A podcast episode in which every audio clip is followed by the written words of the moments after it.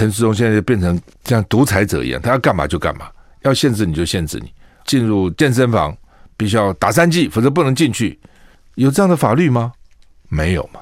他一句命令讲了就讲了，对不对？没有三剂不能够参加旅行团，交通部长都不知道，说啊，他看部长才知道的，观光局长都不知道，哦，说可能影响业者收入一百亿，一句话就可能影响收入一百亿。像这种都是你是一个法治国，很多时候都必须要依法行政的。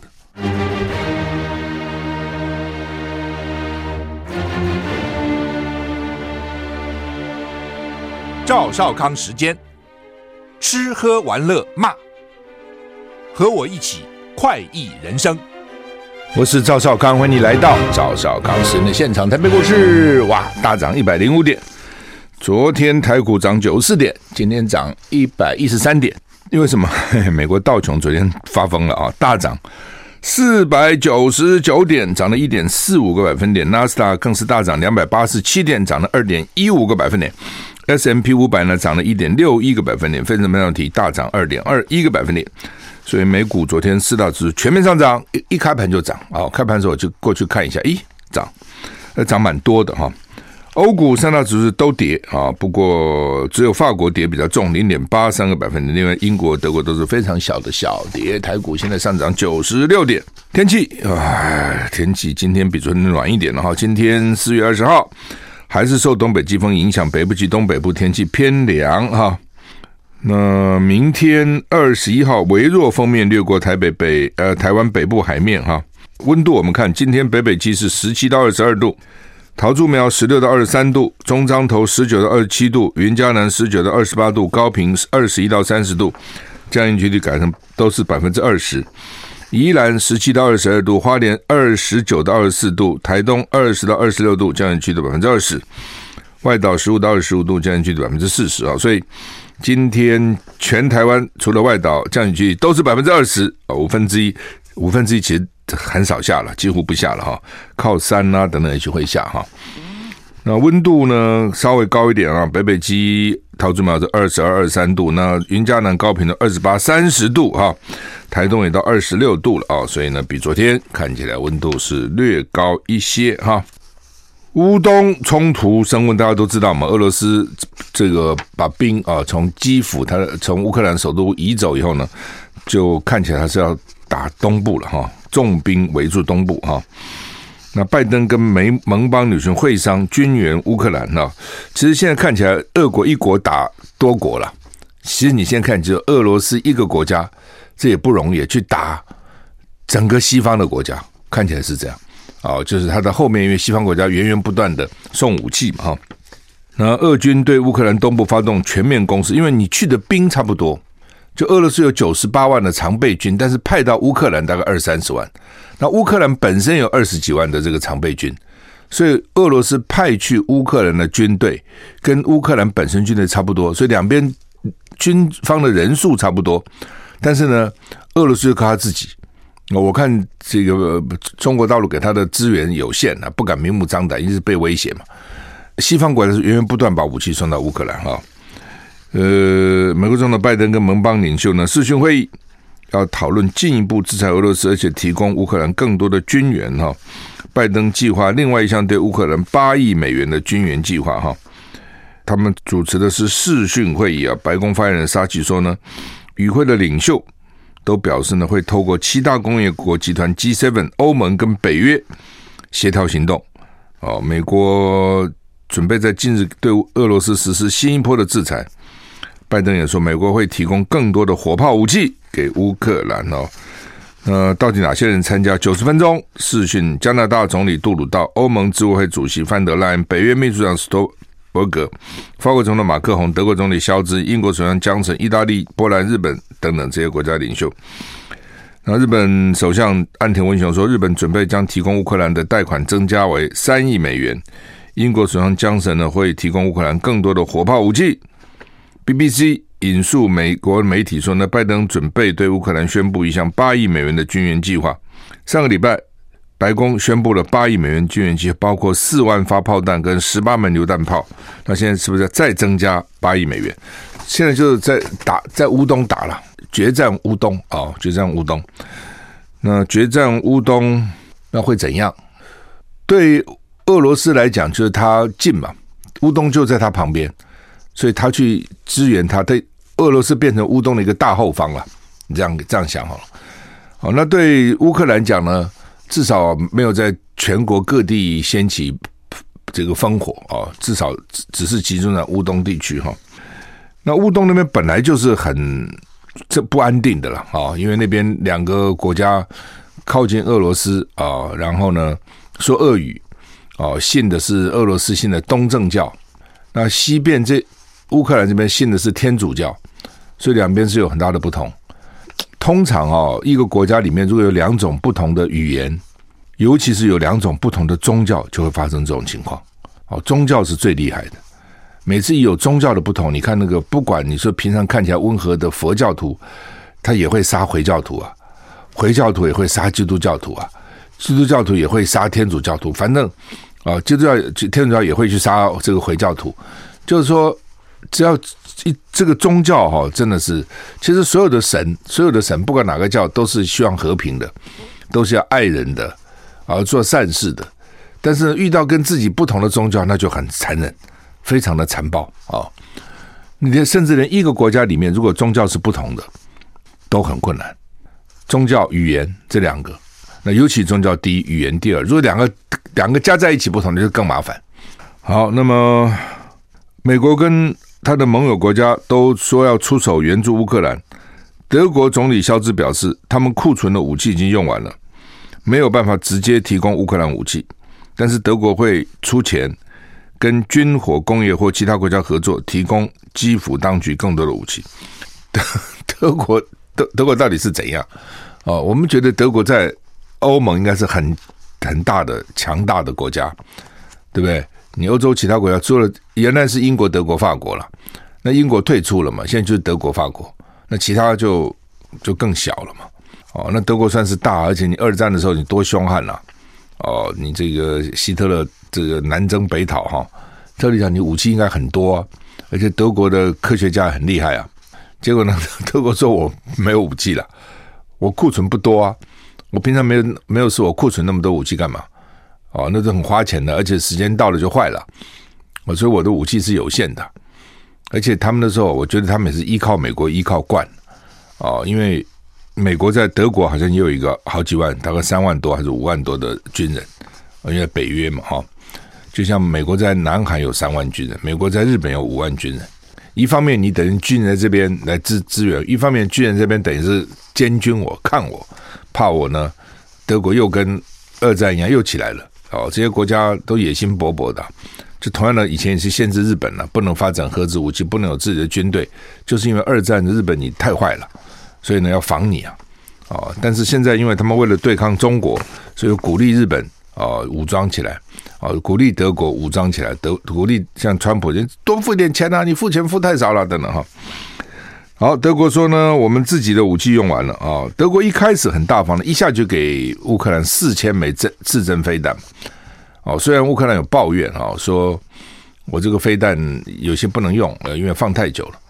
哦，当时大家还以为说德国是把它库存拿出来，现在看起来德国把它所有都拿出来了。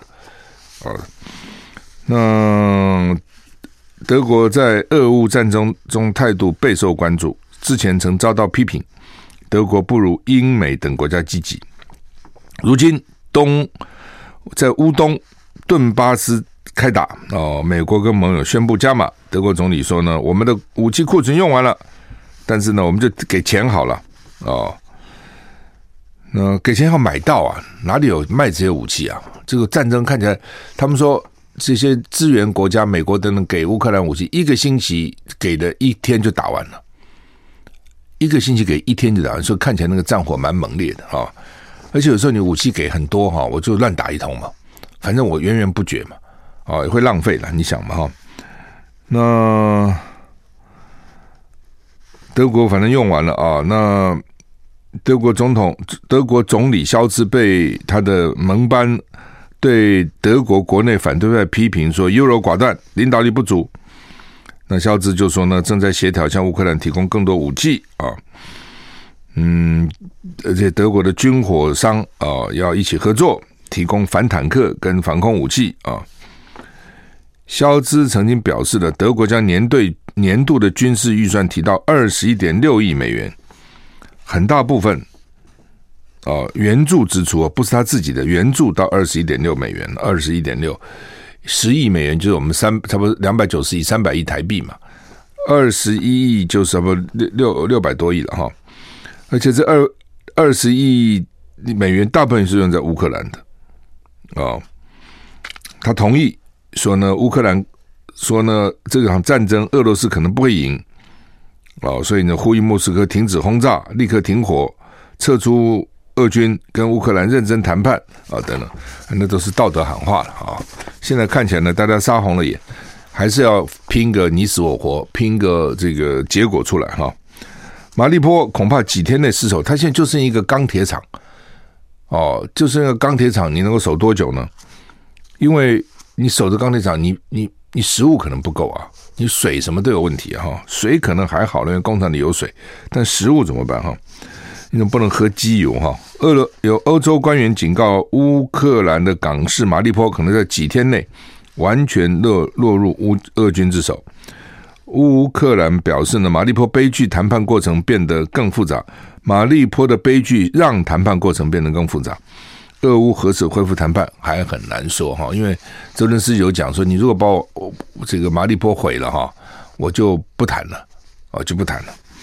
一名不愿透露姓名的欧洲官员表示，要留意相信俄罗斯希望在五月九号以前呢，宣布马利坡被解放啊，因为呢，这是一九四五年俄罗斯击败纳粹德国的日子哈。那这个官员说呢，预计俄军会彻底摧毁马利坡，会造成很多的平民伤亡，死亡人数可能会超过布查，所以其实都是蛮惨烈、蛮悲惨。我们休息一下。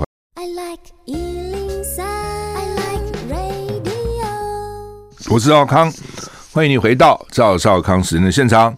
先不管乌克兰哦，有一个新闻是很好笑哈，说华视早上，这是联合报的这个新快即时新闻，说华视早上呢，华视的新闻早上画面上出现新北市被共军导弹集中，台北港舰艇爆炸，哦，然后呢设施船舶毁损，板桥车站疑似遭。特工纵火释放爆裂物，这些快讯的，他不是有时候电视会有那个快讯打在旁边，这 大家很恐慌啊！真的打来了，乌克兰这打来了，老共真的打了，因为大家有在想啊，乌克兰打不是美国也说老共搞不好趁机打过来嘛？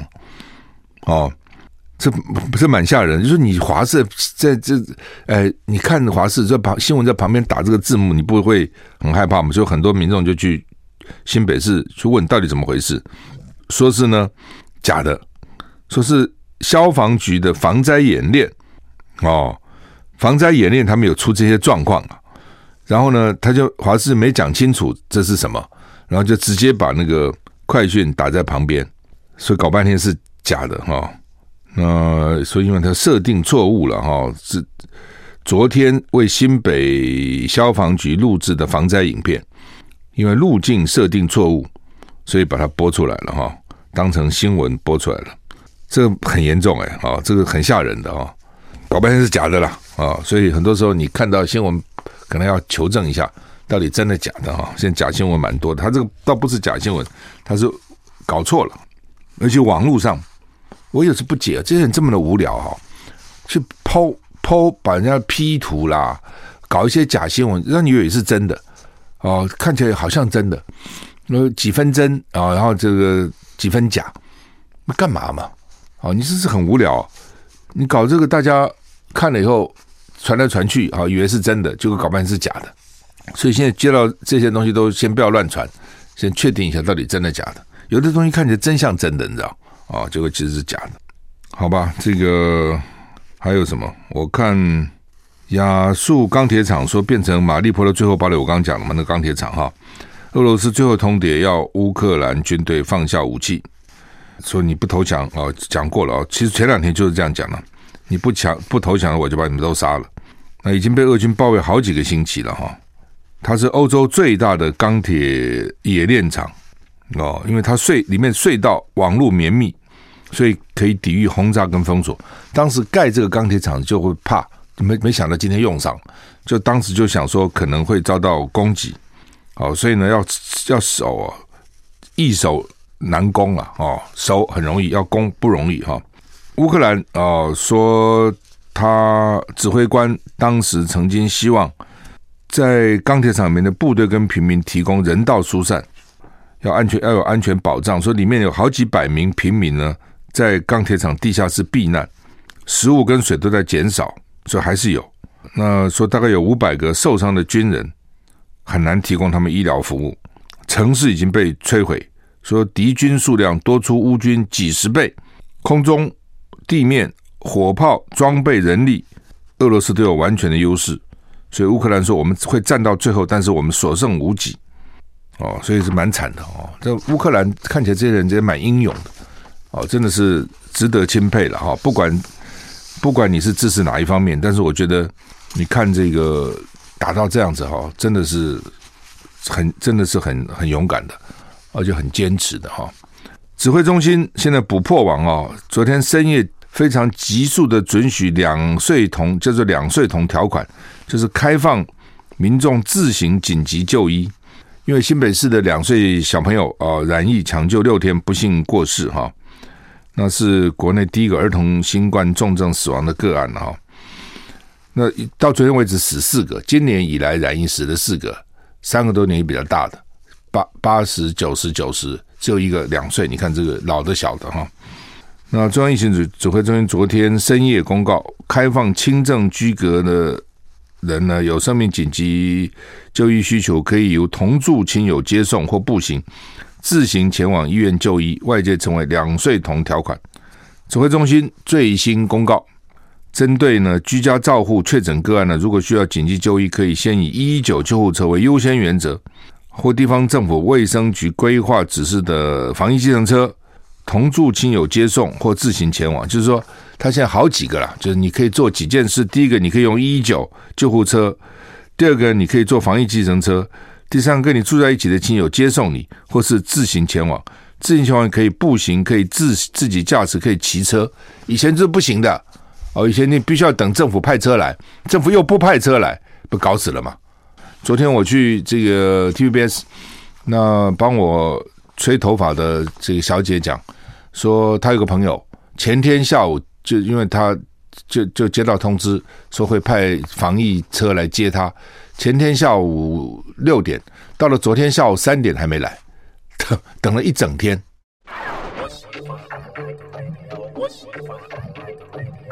我是赵少康，欢迎你回到赵少康时间的现场。台北股市现在上涨七十七点哈，就是原来了哈，就是你若被确诊啊，在家里啊居家隔离，反正怎样的，你都不能够自己跑去，你都要找这个政府派救护车或是防疫计程车，但是。以前哦，一天就有那么三五个例子哈，是很容易嘛。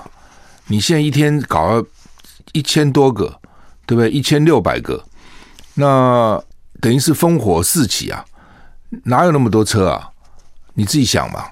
那将来如果到了一万例的时候呢，那更惨了啦。你现在已经看出，现在只是刚开始而已了。哦，就你就看到政府捉襟见肘，你知道。他吹牛哈，一直吹牛说他什么先期部署，你现在看出来根本无能，他根本没有先期部署，他靠的就是呢狠狠的钳制人民的自由，你不准这个不准那个，要这个要那个，搞半天这样哈。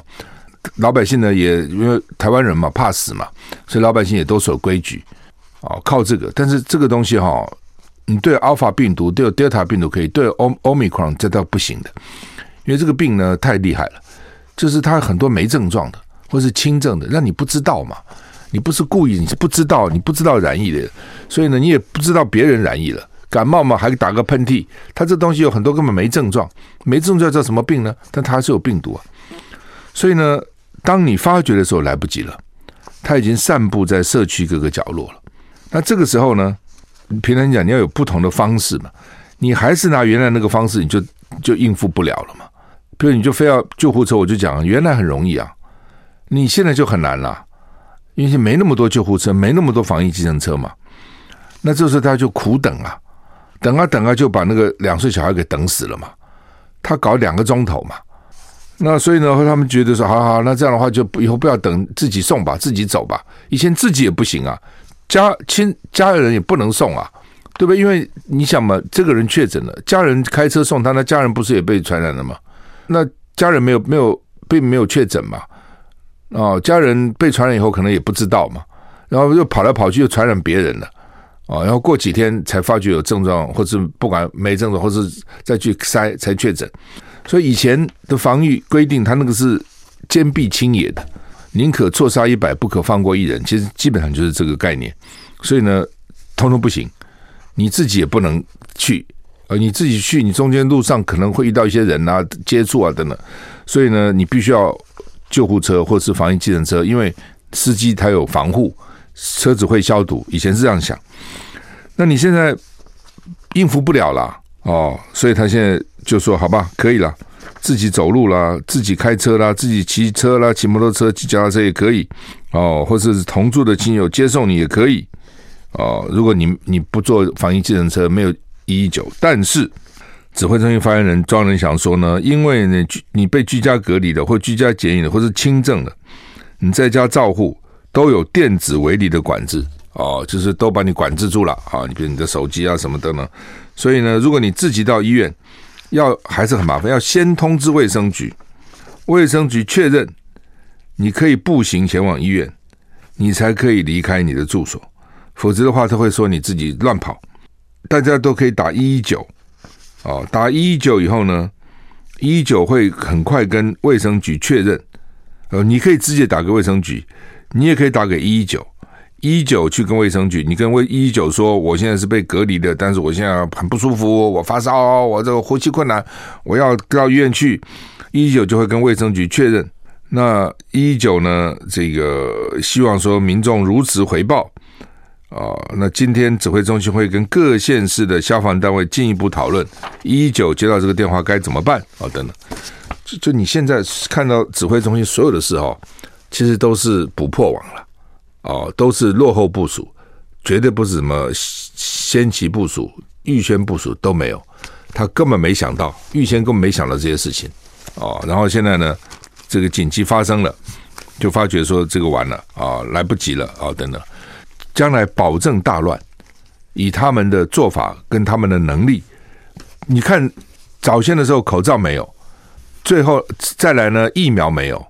哦，现在呢，快筛剂没有，药也不用讲，也没有，通通没有，对不对？那你是搞什么鬼啊？你叫什么先期部署啊？你通通没有好好部署，你想起来不气人吗？对不对？你花那么多钱，八千亿，只会在那边什么三倍券、五倍券搞这些鬼，真的该准备的你都没准备。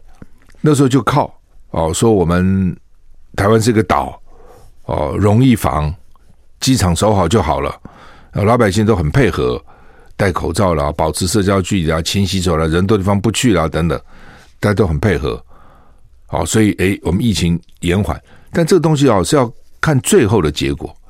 你其中的时候，你觉得你考得比人家好，人家比你不好，对不对？但是现在人家慢慢都开了，韩国那么严重，韩国也开了，你开始要收紧了，所以你收紧那，他可能不是不是真的那么收紧，但是呢。他不可能像人家那样嘛，所以他还要你戴口罩嘛，还要你快筛嘛，对不对？还要你这个居家隔离，还是有啊。那韩国是全部开了，所以人家是先苦后甜呐、你是先甜后苦啊。那到底谁谁是成功，谁是失败，你这很难讲啊。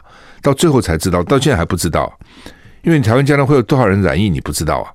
你如果跟日本一样，你是一百万了、你跟香港一样，你是七百万了、你跟呃，你跟香港一样，你是三百四十五万了；你跟韩国一样，你是七百万了。那你到时候跟谁一样？哦，你跟谁一样都不好受啊，都不会像原来那样一天只有那几个人了。人其实都是不少的。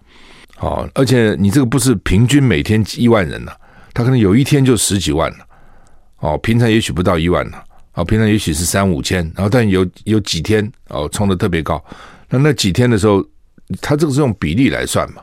哦，重症比如百分之零点五，百分之也很多啊，就千分之五也不少啊。那这时候你医医疗设施够还是不够？哦，你这些什么救护车啊，什么这些防疫计程车到底够还是不够？整个都是问题啊。哦，那你现在他现在最怕的还不是这个，最怕的是哈，医院医院不是医生护士被病人感染，是医生护士去感染病人，那怎么会这样呢？医生护士不是被病人感染，怎么感染病人呢？我们休息一下。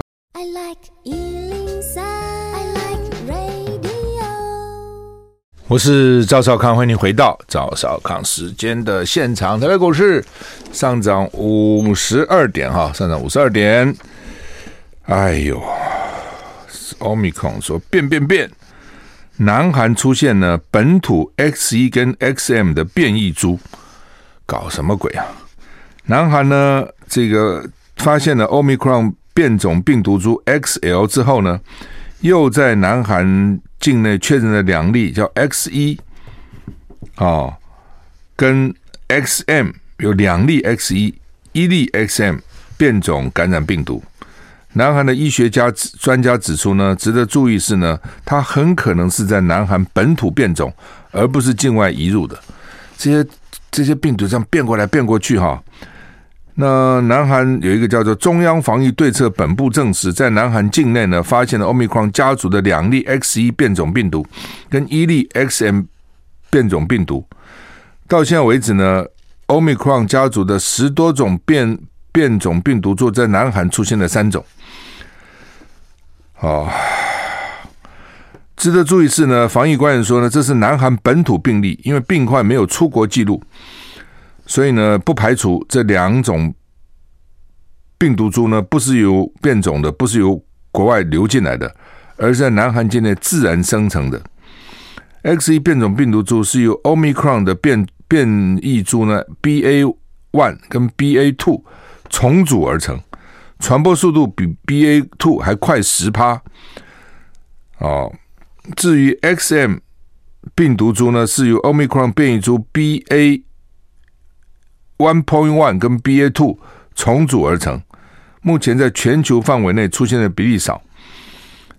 那 WHO 已经把 XE、XM、XL 等 Omicron 家族重组病毒呢，都归类于广义的 Omicron 感染病毒。哦，它的讨厌就是说，它也算是 Omicron，但是它比 Omicron 可能更快。Omicron 是 BA one 已经出现了，它的妹妹 BA two，BA two 已经比 O BA one 快了。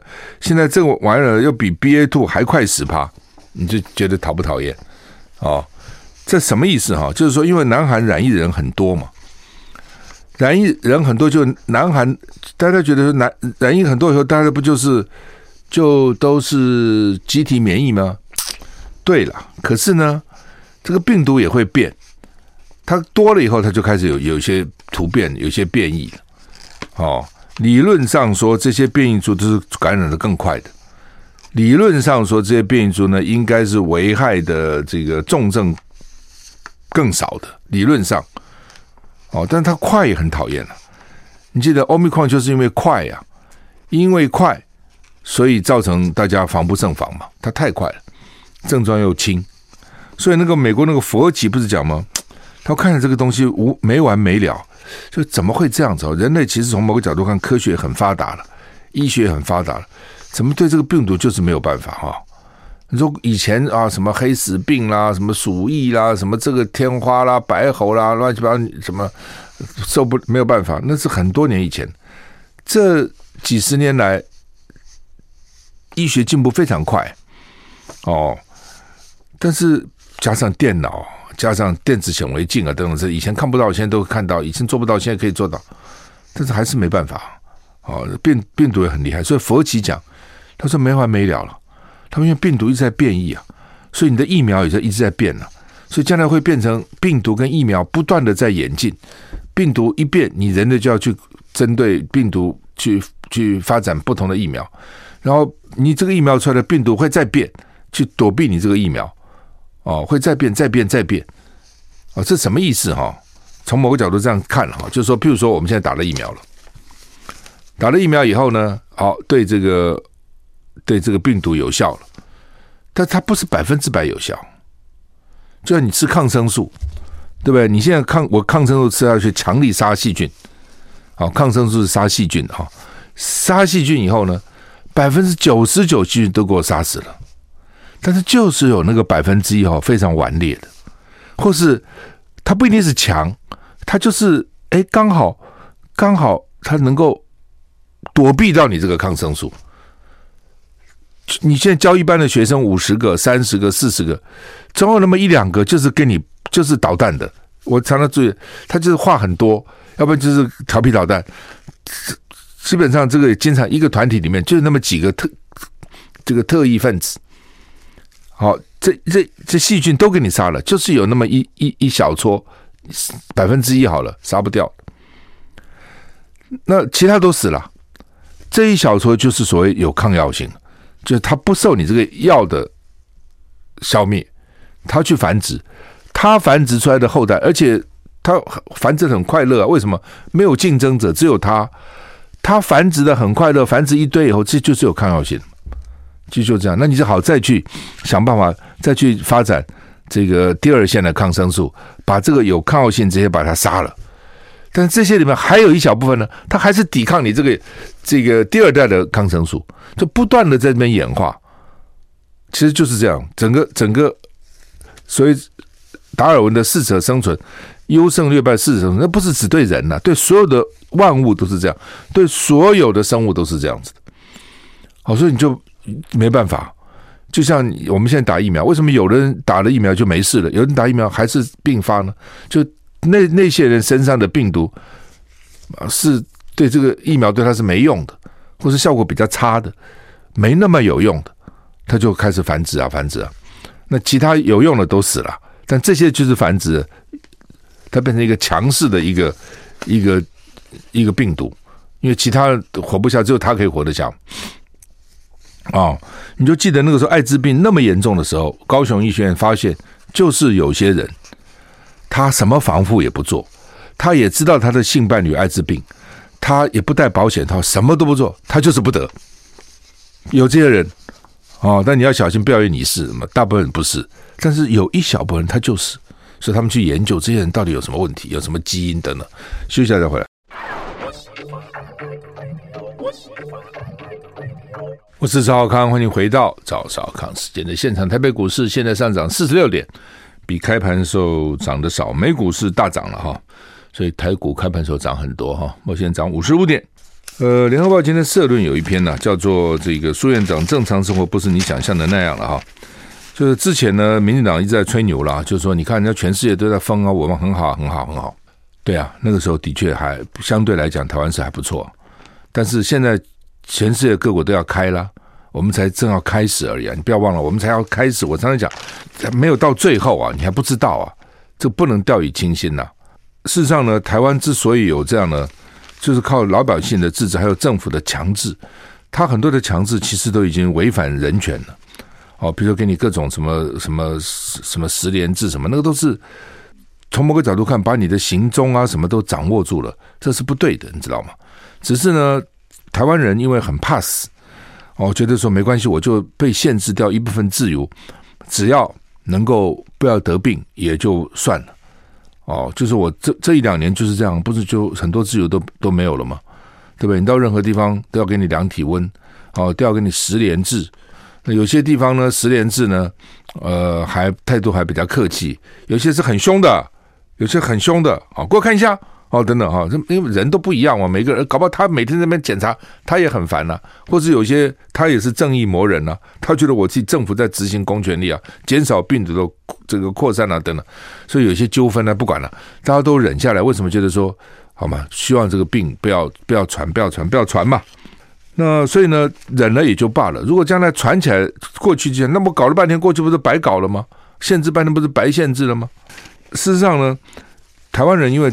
基本上啦是很容忍的，对政府其实是很配合的。像美国啊，美国昨天就有个判例嘛，哦，美国的这个联邦法官昨天做出裁定，判决美国的这个 CDC 要求在大众运输工具强制戴口罩的规定违法，即刻撤销。这个口戴口罩是拜登搞的，因为川普只要他不戴嘛，开始拜登在去年二月三号颁布的命令。哦，那联邦法官把他判决撤销，理由是什么？说因为呢，你这个 CDC 的那目标是很崇高的，目标很好啊，希望戴口罩不要传播啊。但是你法律你没有这个权限嘛。你 CDC，你的美国这个疾病防治署，你没有这个法定权限，这不是你的权利哦，你就下了命令了。你没有依循叫做适当决策程序，你做一个政策有一个适当的程序，它合不合法了，合的不都没有啊，也没有适当说明理由。行政部门呢，昨天白宫就很失望，但是呢，CDC 也很失望，就是我这样做是为了美国人好啊，为了他减少病毒的扩散啊，我用意都非常好啊。但是呢，既然联邦法官这样裁定了，所以昨天就立刻很快哦，上午裁定，下午就取消。美国政府就取消非要在捷运啊，在公共运输上戴口罩的规定，就取消了。那就建议说呢，请你们戴，就不敢像以前非戴不可。我讲这个什么意思？就是说，CDC 说这个规定有没有错？在台湾人看一点错都没有啊，对不对？我们不是也是在高铁上一定要戴口罩吗？而且之前还不准吃东西吗？一堆各种规定，我们觉得这合理啊，因为避免病毒传播。但是你有没有想到，你所谓的合理？你总要有法律的依据啊，你总要有适当的程序啊，这是保障人权很重要的一点。你目标是很崇高，没错，是防止病毒扩散，目标很崇高，目标崇高是很多啦，对不对？我这个目标很崇，我就可以随便杀人吗？我就可以随便打人吗？我就可以随便限制人身自由吗？其实大部分台湾人哈不会想到这一层了，但是实际上呢，你去看哦，他也他有他的道理，他不是没有他的道理。而且他就是佛罗里达一个联邦法官，但是联邦法官他就下一个命令，全美国，全美国都要遵循他，所以这也是你看人家的法律是有他的尊严在这里。我们的话，我们的法官大会就会想说，不不不不，这个得罪了这个蔡英文、数字上，将来惨了。他既然这样规定，我们就算了，哦，就变成这样。所以实际上，我们很多的行政命令其实都是第一个没有法律依据，超越法律，而且。真的是陈时中现在就变成像独裁者一样，他要干嘛就干嘛，要限制你就限制你，进入健身房必须要打三剂，否则不能进去。有这样的法律吗？没有嘛。他一句命令讲了就讲了，对不对？没有三剂不能够参加旅行团，交通部长都不知道，说啊，他看部长才知道的，观光局长都不知道。哦，说可能影响业者收入一百亿，一句话就可能影响收入一百亿，对，这一百亿谁赔？谁管？没有人管了，就业者自己管吧，对不对？像这种都是你是一个法治国，很多时候都必须要依法行政的，这是一个。第二个就是呢，人家现在开始过正常生活了，他讲还是正常生活了，但实际上现在也不是啊，对不对？现在得病叫你匡列啊，叫你居家，你也不能乱跑啊，而且会越来越多。你现在仔细看看前后左右哈，听到啊这个确诊了。那个跟确诊者很密切接触了的呢，每天都听到这些消息啊。哦，那如果说你真的说好，我就是共存了，我也不管了，现在又不是啊，所以很多事情被限制，我们也很紧张啊。因为一个电台，他每天来来往往人很多，不像一般那么单纯了。他们说今天也下令了，所有的来宾不能到现场，只能用电话访问。好，等会我们开会还在讨论了，就为什么就尽量减少人接触嘛，减少你来。因为你你不知道来宾到底他接触了谁呀？啊，我们自己的同仁到底稍微大家约束一下，不要乱跑，人对方不去。好，但就这样都很困难。为什么？他有孩子啊，他孩子可能在学校啊，同学可能染疫了，那他怎么办呢？他孩子就被框了，框了以后呢，他就甚至就在家里啊，就不能出去啊。那在家里的父母就要回去陪啊，父母回去陪，他就不能来电台上班呢。就我们已经遇到这种困难。就很麻烦了。你现在用人本来就很精简了，你在这边弄人就捉襟见肘就不够了，对不对？甚至比如有些主持人家人染疫了，我们就说你就不要来了，你主持人就不要来了，你在家里啊，像类似这样，所以现在也要求主持人一定要存档啊，你录个三档摆起来啊，啊，万一有事情的话，至少我可以稍微救救急一下，都在做这个阴影嘛。哦，为什么？因为越来越多了嘛。哦，那多到随时都可能会爆发。这个确诊者嘛，好吧，我们时间到了，谢谢你的收听，再见。